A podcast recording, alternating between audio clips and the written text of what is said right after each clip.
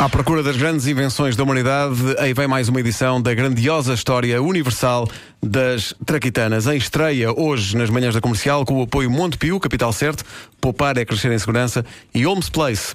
Encontramos-nos lá. Estava a reparar que o título da rubrica é tão longo que logo aí papa quase metade do tempo da rubrica. Não, deste não foi pensado nesse, nesse sentido. Exato. Sim, sim. Olha, mas eu este fim de semana anunciei a estreia da, da- da- da grandiosa história universal das Traquitanas e disse que para nós era, tinha já um nickname fofinho, era a Traquitana. É a Traquitana. Pronto, é a Traquitana. Uma caderneta às tantas era os cromos, não é? Dizem que há um Sim, restaurante claro. chamado Traquitanas. A sério? Sim, sim. Podem fazer é oferecer-nos lá um almoço. Peço desculpa. No Eduardo das Traquitanas. Sim. Sim. Olha, se há Traquitanas, também podia haver Traquitvandas. Comecemos então. Então não é? Pois, vamos a isso, vamos a isso, então, vamos a isso. Atenção, atenção. Previamente, na grandiosa história universal das Traquitanas. Cuidado, banda! Faltam 10 segundos para a bomba explodir! Vou tentar desmantelá-la, puxando eh, este fio, este fio. Esse fio! Mas que louca esse fio! Não! Oh, oh, oh, Marco, Diz, diz, Vasco. nada do que ouvimos agora, Hum. nada, aconteceu previamente na grandiosa história universal das Traquitanas. Nada. Pois não, mas estamos agora a começar, estamos a tentar cativar as pessoas. E pode ser que as que não ouviram há bocado o primeiro episódio fiquem a pensar que perderam uma coisa espetacular. Ah, ok. Ok. Bom, eh, vou fazer uma, uma citação de um escritor e por isso peço-te, eh, Pedro Ribeiro, que aciones o alarme de snobismo. Cá está. É provável que Isto o não é alarme, apenas um alarme o- o qualquer. alarme- não, é o alarme de snobismo. Ok. É o alarme Eu de conheço uma fábrica de salsichas que tem um alarme. Vamos parar um bocadinho para pensar no facto de Wanda conhecer uma fábrica de salsichas Eu gostei da naturalidade com que ela disse. Eu conheço uma fábrica de salsichas. Sim. Em Mafra. sim, claro, só podia ser. Eh, é, é provável que o alarme de snobismo toque várias vezes durante a vida desta rubrica, porque isto são assuntos que se prestam a citações armadas em boas, como a que vou fazer a seguir. Ok. André Monroy, escritor francês. Não, não, diz lá que ele é. Ele, ele é da Póvoa de Santaria, ele é André Maróis. É isso, é isso. É isso. André Maróis, da Póvoa de Santiria, nosso ouvinte. Não, é, é um escritor francês. Ele, ele disse uma frase que descobri num dos meus compêndios sobre traquitanas, porque eu gastei rios de dinheiro em compêndios sobre traquitanas. Aliás, tenho ali as faturas, Pedro Ribeiro. Tenho que apresentar. Obrigado Bom, por eh, ele, ele diz: devemos à Idade Média as duas piores invenções da humanidade: o amor romântico e a pólvora. E é uma frase impressionante e visionária, tendo em conta que, no tempo em que ela disse, ainda não havia o Correio da Manhã. Ora bem, os chineses inventaram a pólvora e fizeram o fogo de artifício. Os árabes, no século XIII, começaram a usar a pólvora para a guerra. E eu gosto de pensar que tudo terá acontecido num arraial chinês em que, de repente, apareceu um turista árabe. Olá, sou um turista árabe. Eu, eu O peço desculpa, eu peço desculpa, se isto fosse uma Olha, estou de pé. Essa foi a melhor, a melhor frase sempre. Não, se, isto fosse, se isto fosse uma produção televisiva, eh, não era preciso dizer isso, estás a perceber, Pedro? É? Porque toda a gente ia perceber que eras um turista árabe porque tinhas turbante e óculos escuros e calções e havaianas. Não, mas é muito melhor Eh, assim. e toda a gente iria perceber que eras um turista árabe. Foi muito melhor assim. Mas, bom, retoma, retoma a reconstituição, podes pôr o fogo de artifício outra vez. Olá, sou um turista árabe. Olá, turista árabe.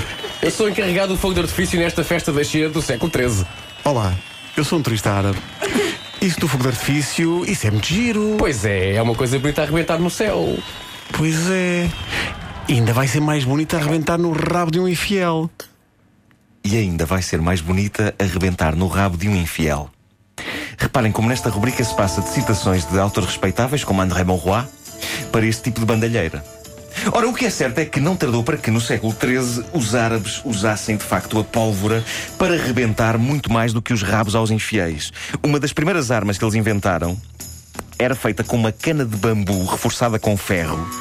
Uma cana de bambu, isto leva-nos a suspirar de alívio por rão que ao não ter existido naquela época. Porque numa digressão que ele fizesse pelo Médio Oriente, ainda ficávamos sem rão. Mal ele sacasse da flauta para E nós, tocar. não- nós não Nós queremos ficar sem queremos rão. ficar sem rão. Não queremos ficar eu, sem rão. Eu quero o meu rão para sempre. Ah, É incrível pensar como tudo Hein? começou com uma coisa tão simpática como o fogo de artifício. Uma coisa que os chineses usavam nas festas para, diziam eles, afastar os maus espíritos. De facto, afastou os maus espíritos, mas acabou por atrair malta que achou boa ideia usar aquilo para disparar projéteis a grande velocidade e matar gente mais depressa. Primeiro os árabes e depois nós, os europeus. Foi na Europa, com os avanços na metalurgia, que começaram a aparecer coisas como os canhões. E eu gostava de vos dizer que, tal como aconteceu com a pólvora, que começou por dar origem a uma coisa divertida como o fogo de artifício, também os canhões começaram por dar origem a coisas divertidas como os números de homem-bala no circo. Mas infelizmente não. Os canhões foi logo à bruta, como costumamos dizer no meio académico. Bom, rezam os compêndios de história que os maiores avanços no uso da pólvora para matar pessoas aconteceram na Europa entre os séculos XIII e XV. Uma das pessoas que mais estudou e fez experiências sobre o assunto foi o frade franciscano Roger Bacon, também inventor daquela coisa que se come frita com ovo de manhã, em alguns países e em alguns hotéis. Eh, eu tinha ideia que os frades franciscanos eram pessoas pacatas, mas no século XIII, Frei Roger Bacon fez experiências para tentar melhorar a pólvora e aumentar o raio de alcance de projéteis disparados por ela. E eu digo-vos uma coisa.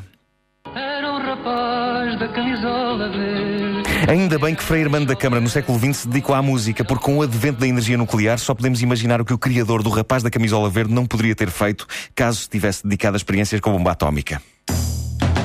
Voltando a Roger Bacon, este frade franciscano do século XIII dava uma rubrica só com as traquitanas dele. Reparem, ele era alquimista em segredo, no fundo era uma espécie de part-time, e entre as acusações que lhe fizeram conta-se a capacidade de convocar os elementos da natureza. Ainda os elementos da natureza, para quem não sabe, são o quê? John, Paul, George e Ringo.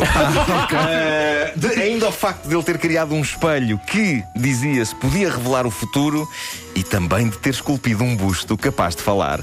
A sério, e eu no busto acredito. É provável que estudando este homem a fundo se chegue à conclusão que aquilo que ele realmente inventou foi o ventriloquismo. Olá! Olá! Então, busto, tu falas? Falo sim, Roger Bacon. Vamos então cantar uma cantiga? Vamos!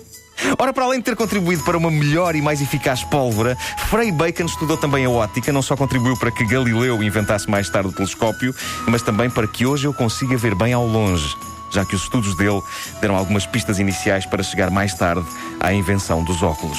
Ele só não levou esses estudos até ao fim, porquê? Porque começou a ficar com a vista cansada. E depois não tinha óculos para continuar. Tarefa para hoje, no intervalo aí do trabalho, ir ao Google e escrever Roger Bacon. Só para ver o que é que acontece. ok? A parte dele ter inventado o bacon não é verdade. É, só mais pessoas. Mas lá, um tipo, um, tipo que, um tipo que inventa um busto que fala, um espelho que diz o futuro, epá, é perfeitamente possível que ele tenha inventado o bacon. É pá, sim. É o mínimo que se pede. O bacon com ovos. Também pode ser uma coisa que um piloto de avião queira e está a comunicar que quer a torre de controle. Eu, Sim. quando aterrar, quero o bacon, Roger. Roger, bacon. E à Bem visto, volta que tu foste Não, mas foi boa, foi boa. Roger. Bacon. Roger Bacon. Roger Bacon. Bacon over, over, Roger. As traquitanas são uma oferta Montepio, capital certo, poupar é crescer em segurança e Homes Place. Encontramos-nos lá.